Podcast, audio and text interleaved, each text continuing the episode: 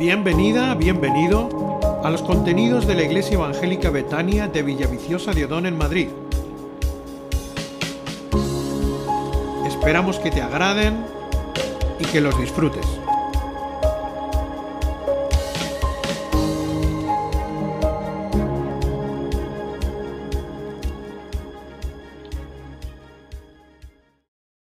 Amén.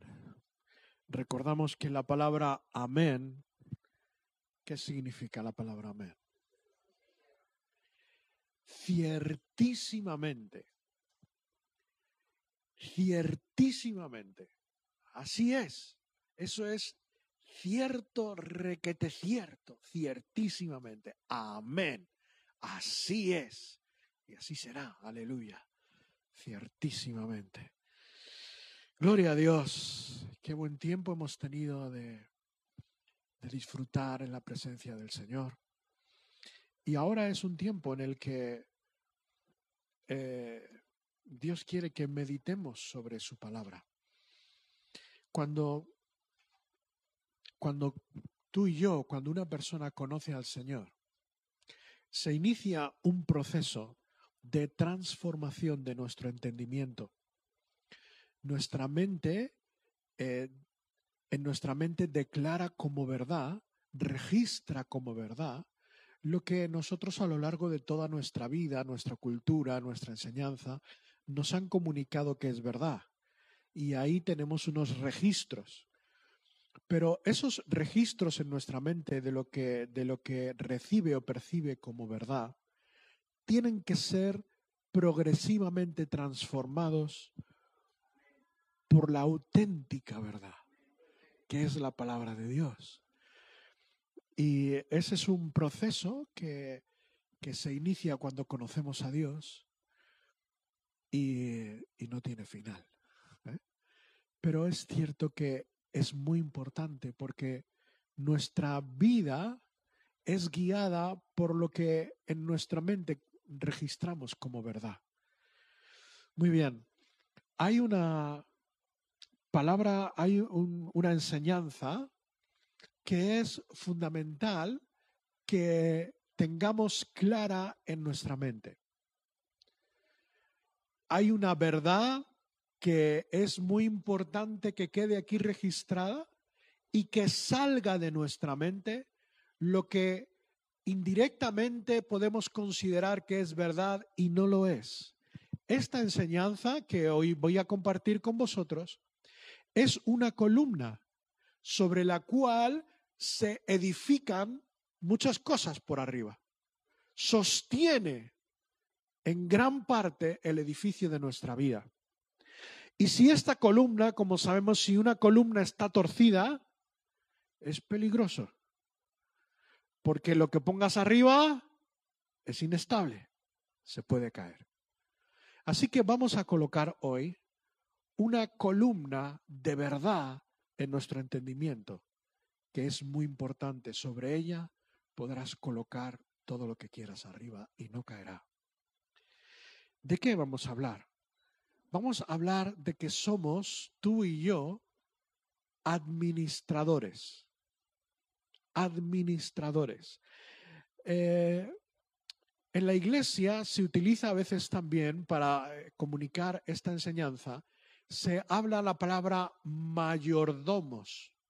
Pero a mí la palabra mayordomos me suena como hace dos siglos atrás, ¿no? Eh, y eso no.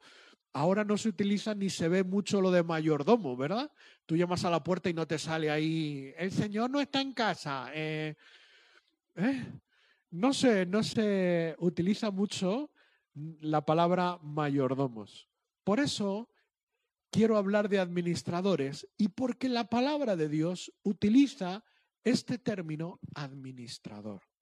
Muy bien, pues sin más preámbulo, vamos a establecer esta columna de verdad de la palabra de Dios para tu vida y para mi vida. Amén. El apóstol Pablo habló de los de que somos administradores. Ven conmigo, 1 Corintios capítulo 4, versículos 1 y 2.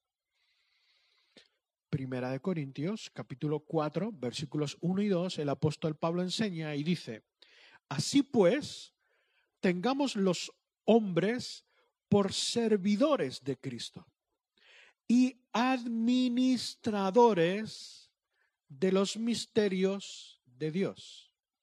Ahora bien, se requiere de los administradores que cada uno sea hallado fiel. Así que el apóstol Pablo ya establece que tú y yo, toda persona, somos administradores de los misterios de Dios. El apóstol Pedro también lo enseña. Vamos a Primera de Pedro capítulo 4 versículo 9. Primera de Pedro capítulo 4 versículo 9. Estamos estableciendo esta verdad en la palabra de Dios o viendo cómo realmente la palabra de Dios la establece. Primera de Pedro capítulo 4 versículo 9 y 10 hospedaos los unos a los otros sin murmuraciones. Versículo 10, cada uno según el don que ha recibido, ministrelo a los otros como buenos administradores de la multiforme gracia de Dios. Así que está claro que la palabra de Dios nos llama o nos identifica como administradores. ¿Qué es un administrador? Bueno, la palabra en griego que se utiliza en el texto para hablar de administrador es la unión de dos palabras. Esto es muy habitual en el, en el griego, ¿verdad? Y la palabra en griego, que la tengo aquí anotada, pero como creo que eh, no estáis muy interesados en aprender griego así ahora, ¿verdad? Pero, pero bueno, por si la queréis anotar. La palabra en griego que utiliza aquí es oikonomos, oikonomos. Y es la unión de dos palabras, oikos, que es casa o morada, y nomos. Y nomos se utiliza para repartir, regular, administrar. Se utilizaba para repartir la comida al ganado, ¿verdad? Así que Nomos es administrador, el que regula, el que reparte.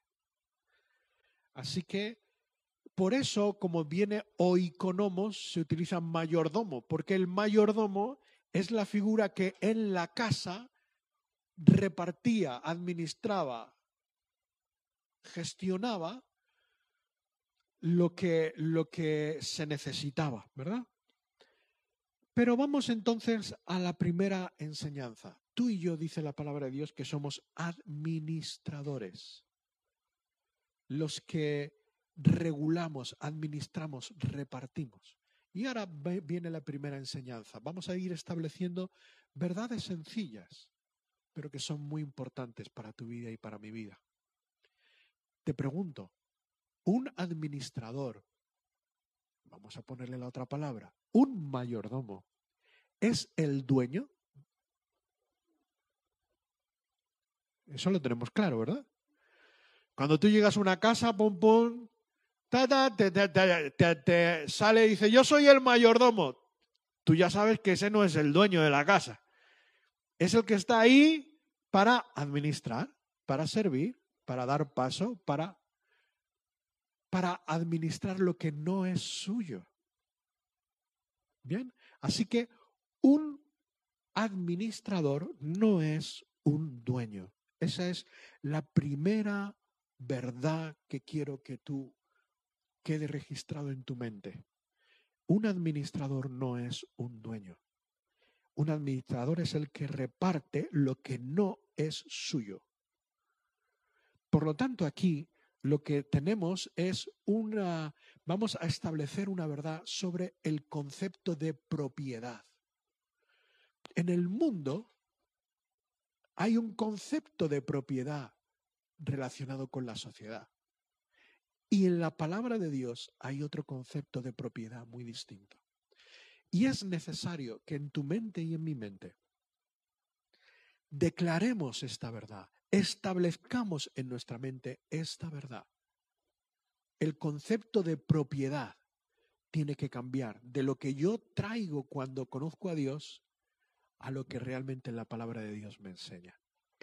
Bien, así que somos administradores, no dueños. Avanzamos. ¿Administradores de qué? Dice la palabra de Dios que tú y yo somos administradores. ¿Qué es lo que administramos? ¿Qué es lo que se ha puesto en tus manos para que tú lo gestiones, lo administres, lo repartas? ¿Qué es? evidentemente sabemos, y ahora vamos a ver, quién es el que lo ha puesto en tu mano. ¿Y qué ha puesto Él, qué ha puesto Dios en tu mano para que tú y yo lo administremos? Muy bien, pues vamos a empezar con la lista, porque la lista es muy larga, pero vamos a resumirlo en tres o cuatro cosas. Somos administradores, no dueños. Administradores, no dueños de qué? Hechos 17, 24, 25. Vamos a empezar por lo básico. Hechos 17, 24, 25. Dice, el Dios que hizo el mundo y todas las cosas que en él hay, siendo Señor del cielo y de la tierra, no habita en templos hechos de manos humanas, ni es honrado por manos de hombres, como si necesitase de algo. Atención ahora. Pues Él es decir, Dios, pues Él es quien da a todos, quien da a todos vida y aliento y todas las cosas. ¡Wow! Él es el que nos da vida y aliento y todas las cosas. Vamos a empezar por la primera. ¿Sabes una cosa? Dios es el que te ha dado a ti la vida. Tú y yo estamos aquí vivos porque Dios así lo ha querido. Yo estoy, yo nací de mi papá y de mi mamá porque Dios lo quiso. Bueno, te voy a dar una anécdota, no la tengo aquí, pero me ha venido a la mente. Yo nací un 26 de septiembre. Echa atrás nueve meses desde septiembre. Hay muchos que han nacido 25, 26 de septiembre. Los que hemos nacido 26, 25, 26 de septiembre, eh, tú echas nueve meses atrás y ¿qué te parece? ¿Dónde cae eso? Somos regalos de Navidad. Mi madre era mayor, mi padre era mayor. Mi padre estaba ingresado en un orfanato de, de, silicosis y le permitieron salir de permiso de Navidad a casa. Y aquí estoy yo. Mira, cada uno de nosotros tenemos una historia detrás. Pero quiero decirte una cosa. Detrás realmente de tu vida quien está es Dios. Tú estás vivo, quien te ha dado la vida es Dios. Dice, Él nos da vida y aliento. Ese aliento que nos mantiene vivos. Ese aliento que cuando Dios viene a llamarte, dice que exhaló su último qué? Aliento. Y es cierto, cuando Dios llama a una persona, no sé si has estado al lado, en muchos casos la persona cuando el Señor ya, la toma hace ese aliento de Dios. Dios es el que te ha dado la vida y el que permite que tú y yo estemos vivos cada día. Dios nos da la vida.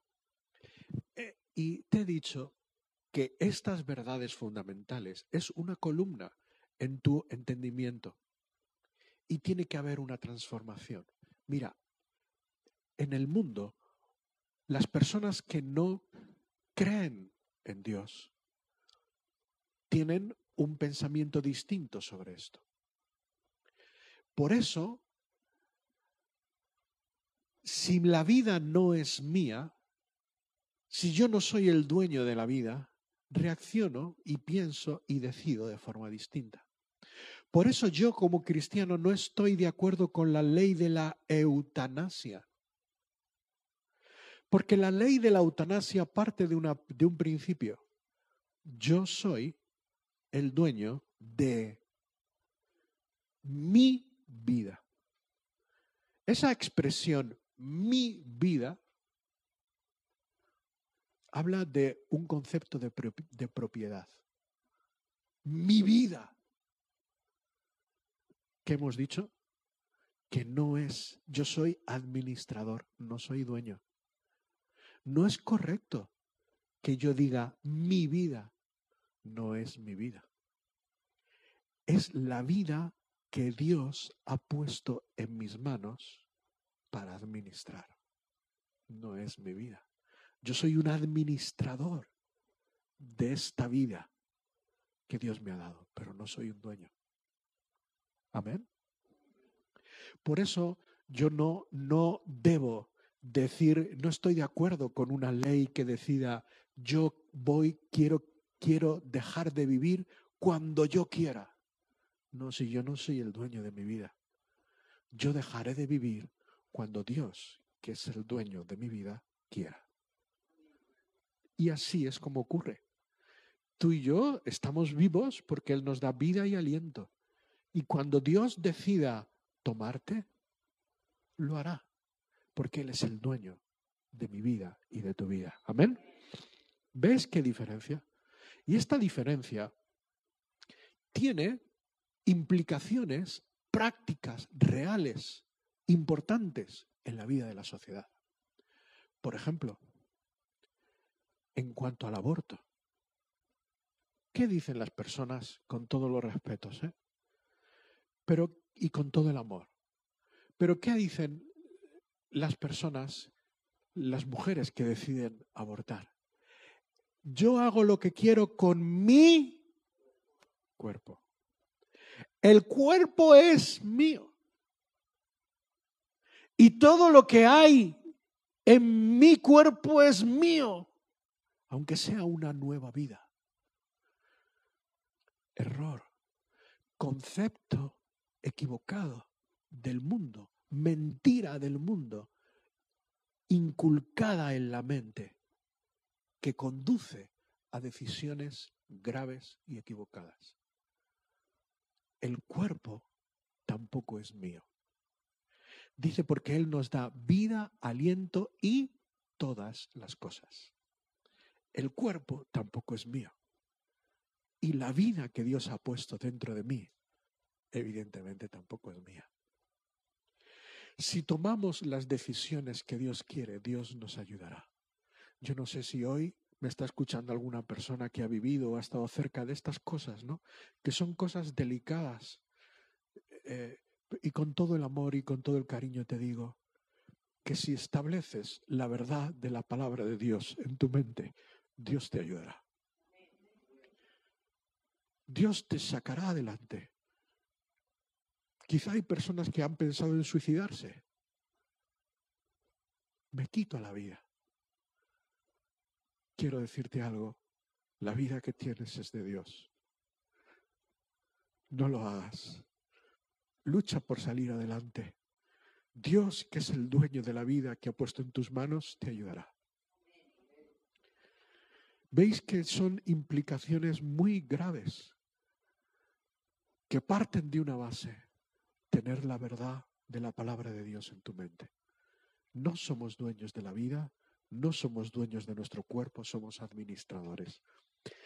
Y piensa una cosa, el administrador significa repartir, no meterse en el bolsillo. Porque si tú ves a un mayordomo que le dice, que le entrega al dueño de la casa las cosas, dice, toma, esto es para para repartir, para gestionar según las necesidades. Y va el mayor dice, vale, vale, y hace el mayordomo al bolsillo. ¿Qué es? ¿Qué es? ¿Cómo identificas o cómo defines eso? Un ladrón. El que en lugar de administrar se lo queda, en realidad está robando. El que tiene un error en su mente y piensa que en lugar de ser un administrador es un dueño, lo que está haciendo es robando. Eh, es duro esto, pero es así. Porque esta es mi vida y yo hago lo que quiero con mi vida. ¿Qué te lo estoy poniendo así un poco? Eh? Pero en realidad, a veces pensamos eso. Yo hago lo que quiero con mi vida porque es mi vida. Eso en realidad es que estás robando a Dios. Porque tu vida es para dar. Dios te ha dado la vida para servir, para dar. Y si tu vida la vives para ti, realmente estás robando a Dios. Esa es la verdad. Esa es la verdad. Y la verdad viene a tu mente para establecerse. Establece esta verdad de la palabra de Dios y ya verás cómo cambia tu vida. En cuanto que en tu vida establezcas esta verdad y no vivas para ti y vivas para dar y para repartir, estarás cumpliendo el propósito de Dios para tu vida y te va a ir muy bien. Amén. Bueno, más cosas. Mirad. Así que Dios, ¿qué nos ha dado Dios para administrar? Dios me ha dado la vida y me la da cada día. Y eso es muy importante y yo la administro. Dos, ven Génesis capítulo 1, versículos 28-30. Segunda cosa de la cual tú y yo somos administradores. Génesis capítulo 1, versículos 28 y 30. 28 al 30. El momento de la creación. Y los bendijo Dios y les dijo, fructificad y multiplicaos, llenad la tierra y sojuzgadla, y señoread en los peces del mar y en las aves de los cielos y en todas las bestias que se mueven sobre la tierra. Y dijo Dios, he aquí, os he dado. ¿eh? He aquí, os he dado toda planta que da semilla que está sobre toda la tierra y todo árbol que hay en el que hay fruto y que da semilla os serán para comer. Y a toda bestia de la tierra y a las aves de los cielos y a todo lo que se arrastra sobre la tierra que, en que hay vida, toda planta verde les será para comer. Y fue así.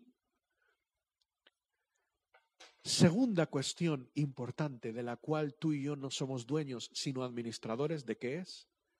De toda la creación de todo lo que hay sobre la tierra. Todo lo que hay sobre la tierra, Dios lo puso en nuestras manos para administrar. Segunda, error grave que hay en la mente humana y que nos está llevando a graves problemas. La sociedad piensa que es somos los dueños de la creación que no soy el dueño, que lo que hay aquí, todos los recursos de la naturaleza, Dios los ha puesto en mi mano para que los administre, no para que me los quede. ¿Por qué? Hemos dicho, es un principio, una ley espiritual. Todo lo que Dios nos ha dado es para dar. Lo que ha puesto en nuestra mano es para repartir, para dar, para administrar. Si yo pienso que todos los recursos de la naturaleza son para mí, estoy robando a Dios y no los estoy dando a quién? A la siguiente generación. ¿Qué es lo que está ocurriendo con la naturaleza? Nos la estamos cargando. ¿Por qué? Porque nos creemos los dueños. Y la humanidad no somos los dueños de los recursos naturales, somos los administradores. Y si está escuchando esta predicación algún naturalista y todo eso, dirá, ah, uh, fíjate, sí, sí. Dios es naturalista, te diré, 100%, Él ha creado la naturaleza, fíjate si es naturalista. ¿Quién mejor que Dios va a conocer la naturaleza? Él lo creó. Nosotros somos administradores, no dueños de todos los recursos naturales. Amén. Aleluya. Más. más cosas que Dios ha puesto en nuestra mano. Génesis 2.24, muchas cosas que Dios ha puesto en nuestra mano están en Génesis, ¿verdad? Génesis 2.24. Por tanto, dejará el hombre a su padre y a su madre y se unirá a su mujer y serán una sola carne. La instauración de la familia. La familia, Dios la pone en tu mano, en nuestra mano. ¿Y de quién es? ¿De quién es la familia? Que somos administradores, no dueños. Que la familia no es tuya, es de Dios. Perdón, que no estoy echando ninguna bronca. Mirar, mi mujer y yo conocimos a un pastor hace mucho tiempo, un muy buen maestro de la palabra, que aconsejaba a muchos, a muchos novios. Y tenía una conversación con ellos, el otro día lo contamos en un grupo de jóvenes. Y siempre este pastor tenía una primera reunión con las personas, los novios que venían a él, porque para decirle que querían casarse.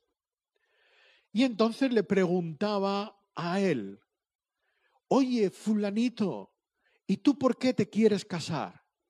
Oh, es que Menganita es tan guapa y los ojos que tiene y no sé qué y no sé cuánto, y la quiero, y tal, y quiero hacer una familia con él juntos y tal. Ah, muy bien. Y preguntaba a ella, ¿y tú, Menganita, por qué te quieres casar con fulanito? Oh, qué guapo es. Y está por mí. Y tal, y no sé qué. Y, y ah, muy bien, muy bien. Y este pastor decía, todavía no me he encontrado con ninguna pareja que me diga realmente el por qué deberían casarse. El para qué. ¿Para qué te casas? ¿Para qué decides unir tu vida con la otra persona? Y él decía, el motivo principal para el cual dejamos a nuestro padre y nuestra madre y somos una carne, una nueva carne y formamos un nueva, una nueva unidad familiar. ¿Para qué? Para Dios. Para Dios. No para establecer una familia, para tener hijos. Sí, sí, todo lo que tú quieras, sí, ya lo sé. Pero todo eso es secundario. Yo eh, me caso y yo formo una nueva familia para Dios.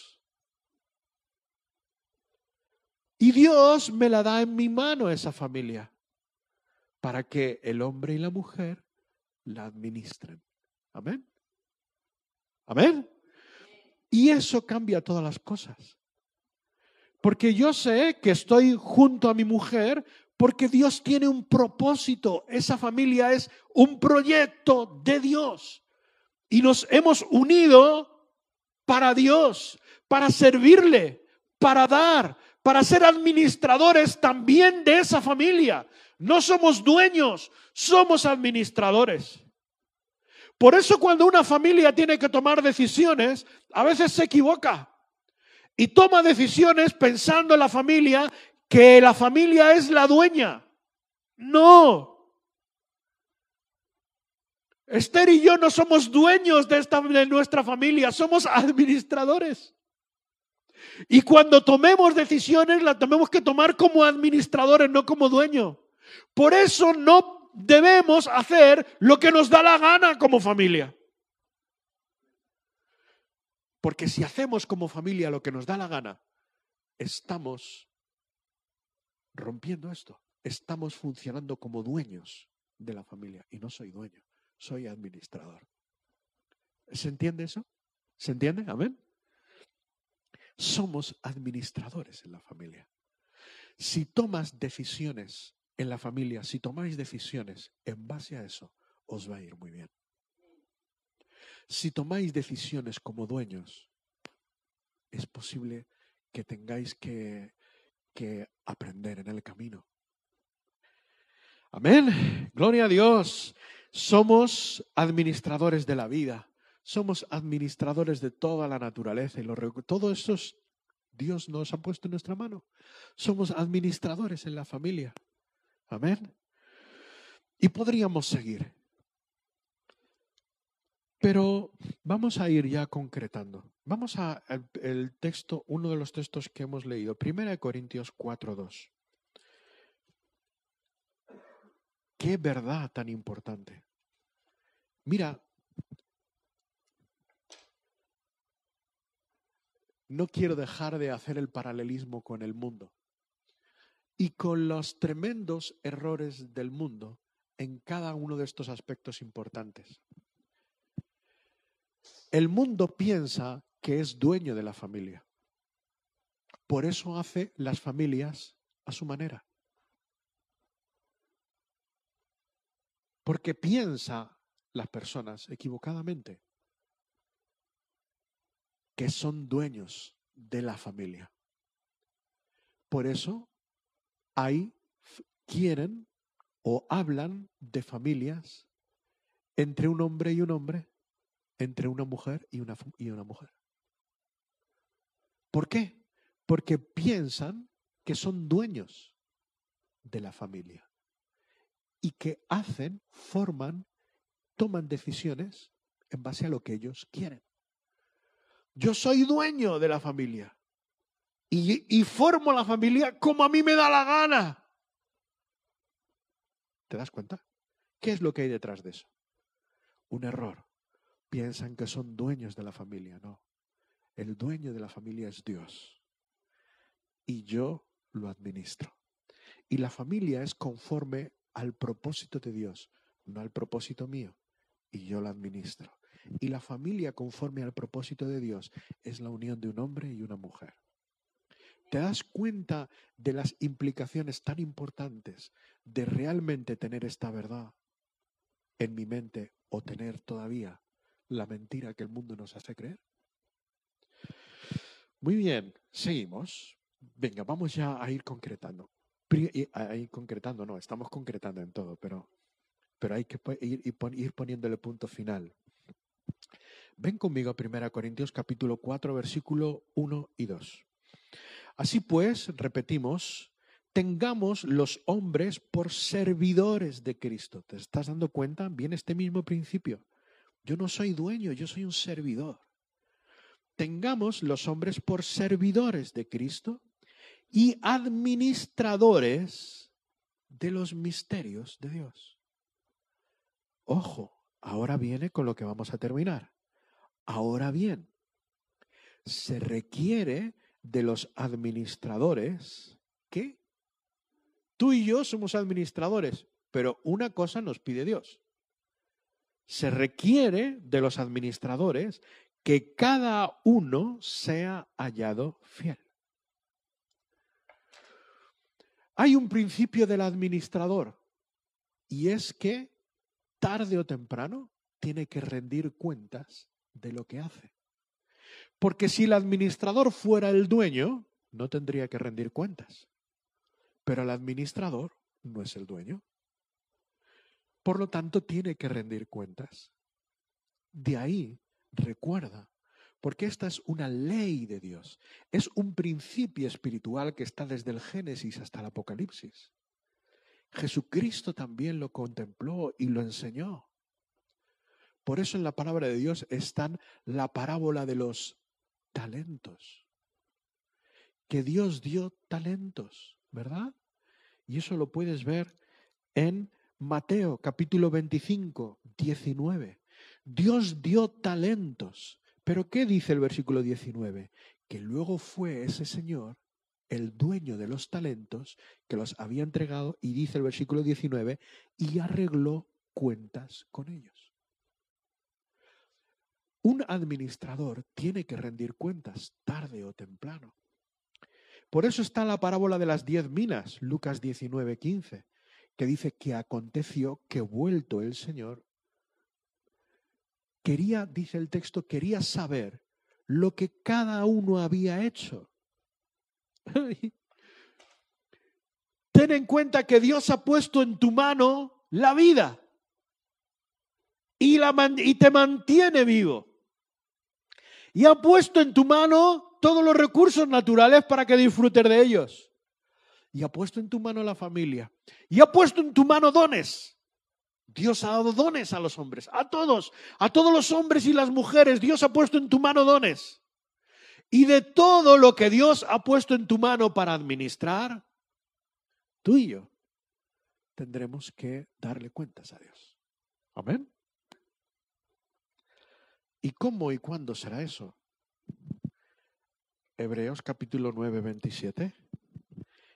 Y de la manera que está establecido, te lo digo de memoria, y de la manera que está establecido para los hombres que mueran una sola vez, y dice, y después de esto, el juicio. Es decir, que, porque ahora, cuidado, no te lleves a engaño. Ah, a mí, porque es lo que pasa. Yo soy un administrador, pero a mí nadie me está pidiendo cuenta. Yo hago la vida como quiero y vivo como quiero. ¿Por qué? Porque tienes la sensación, tienes la sensación de que eres dueño. No tienes la sensación de que eres administrador. Te equivocas. Eres administrador. Y va a llegar un momento en el que el verdadero dueño, Dios, va a estar enfrente de ti y va a arreglar cuentas contigo.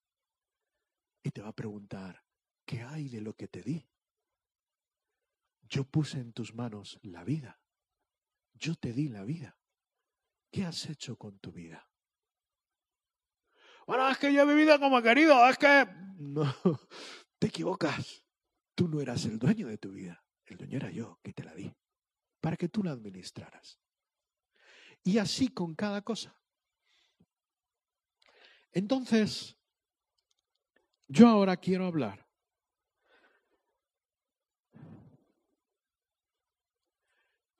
En primer lugar, me quiero dirigir a las personas que están aquí o a las personas que me están viendo y que aún tienen en su mente este error, este pensamiento que es una mentira, de que eres el dueño de tu vida, que eres el dueño de lo que te rodea, eres el dueño de tu familia, eres el dueño de todo lo que tienes. Eso no es cierto. Quiero invitarte a que sea la palabra de Dios la que guíe tu vida. No eres el dueño, eres el administrador. Y eso cambia todo. Lo primero que cambia es que tienes que volver tu vista al que te lo ha dado todo. Tienes que mirar a Dios y decirle gracias por todo lo que me has dado. Gracias por la vida que me has dado. Gracias por la vida que me das cada día. Gracias por todo lo que puedo disfrutar. Puedo ver las estrellas, los cielos. No me falta el pan. Como pollos y como ternera y como de todos los animales que tú me diste para comer. Tú me lo, me lo das todo y verduras también para comer. ¿Os dais cuenta? Somos administradores. Y lo primero que tenemos que hacer es dar la vuelta y decir a Dios, gracias. Dice la Biblia, el que se acerca a Dios tiene que creer que le hay, que Él existe y que es galardonador de los que le buscan. Si no te has acercado a Dios para darle las gracias, yo te invito a que lo hagas hoy. Que te acerques a Dios y digas, realmente perdóname. Hasta ahora he estado equivocado. El Salmo 14.1 dice, eh, Dice el necio en su corazón, no hay Dios. Una mentira del mundo es querer difundir que Dios no existe y hace falta, como dice la Biblia, ser un necio. Tantas maravillas hay a nuestro alrededor que nos revelan a Dios. Date la vuelta y dile gracias. Amén. Pero, ¿cómo uno se da la vuelta y, y se acerca a Dios para decirle gracias? Reconozco que realmente esto es verdad y que tú existes y que has puesto todo en mi mano. Me he dado un montón de golpes en la vida hasta ahora por no, por no haber aprendido esto antes, es verdad. Me he dado muchos golpes hasta ahora. Ahora lo entiendo y digo, anda, esa es la causa por la que me he dado un montón de golpes. No quiero tropezar más. Ayúdame Dios a no tropezar más. ¿Cómo uno se acerca a Dios? Mira, te voy a poner un ejemplo. Vamos a tomar unos minutos más. ¿Tú alguna vez se ha acercado a ti alguien que llevaba, no te digo tres meses, un mes sin lavarse? ¿Alguien se te ha acercado alguna vez alguien que llevaba un mes sin lavarse? Sin lavarse la boca, sin higienizarse nada un mes solo. Que te habla y te dice, hola, y hace... No haces así, pero dices, por favor, que no me hable más. ¿Cómo le huele la boca, el aliento? no hay que lo aguante. Que te dice, hola, y te, te echa para atrás el olor de aquí, del alerón derecho.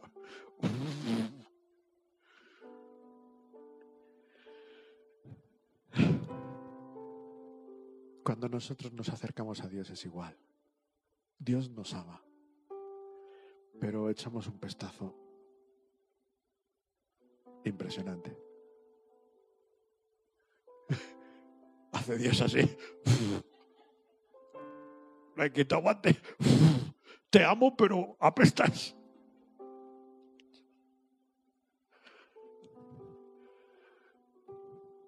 Dice la Biblia Primera de Juan capítulo 1, versículo 9. Si confesamos nuestros pecados, Él es fiel y justo para perdonar nuestros pecados. Y como termina, dice, y para limpiarnos de toda maldad. Cuando nos acercamos a Dios, lo que debemos hacer es pedirle perdón por nuestros pecados. Y eso, y Dios nos limpia de toda maldad. Esa es la manera de acercarse a Dios. Yo te invito a que hoy le pidas al Señor perdón, a Dios perdón por todos tus pecados, por todas tus maldades. Y Dios cumple su palabra. Si confesamos nuestros pecados, Él es fiel y justo para perdonar nuestros pecados y limpiarnos de toda maldad. Y entonces sí, nos acercaremos hasta la misma presencia de Dios. Porque cuando le pides perdón a Dios por tus pecados, Él me limpia. Y empiezo a experimentar que Dios es real. Y a sentirlo en mi vida. En un montón de cosas y de un montón de maneras. Él revela su amor a tu vida. Invito a que lo hagas si no lo has hecho hasta ahora. Que ahora mismo le pidas perdón al Señor por todas tus maldades. Y empezarás a vivir una vida nueva.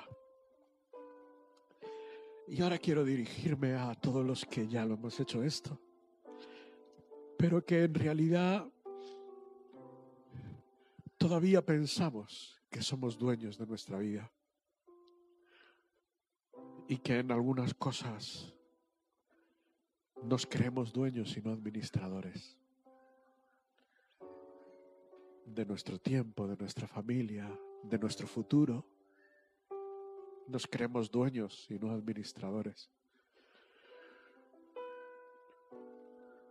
Es duro, pero a, veces estamos robando a Dios en la economía nos creemos dueños. ¿Qué es eso de dar el 10% a Dios? De lo que... Por eso dice la Biblia, dijo Dios al pueblo de Israel, ¿me estáis qué? robando. No es vuestro. Yo os estoy bendiciendo con trabajos. ¿Y te crees que el dinero que tienes es tuyo? Estoy ahora hablando a los creyentes, ¿eh? a los cristianos. ¿Pensamos que el dinero que tenemos es nuestro? Nada es nuestro. Dice el texto que hemos leído, Él nos da todas las cosas. Pero nosotros nos creemos los dueños y ni siquiera le damos a Dios el 10% de lo que Él nos da. ¿Veis la importancia de tener esta verdad establecida en nuestra mente y en nuestro corazón? No soy el dueño, soy el administrador. Amén. Gloria a Dios. Por favor, que salga el grupo de la alabanza. Esto me ha quedado como muy triste y esto no es triste. Esto es alegre. Porque sabes una cosa, es alegre porque ¿quién es mi dueño? Es Dios. Si yo tuviera un dueño que fuera un hombre o una mujer, por muy bueno que ese hombre o esa mujer fuera, estaría temblando de miedo. Pero ese dueño de todas las cosas, ese que me ha dado y ha puesto en mi mano todas esas cosas que ha puesto en mi mano, es Dios que me ama. Y puede estar 100% confiado.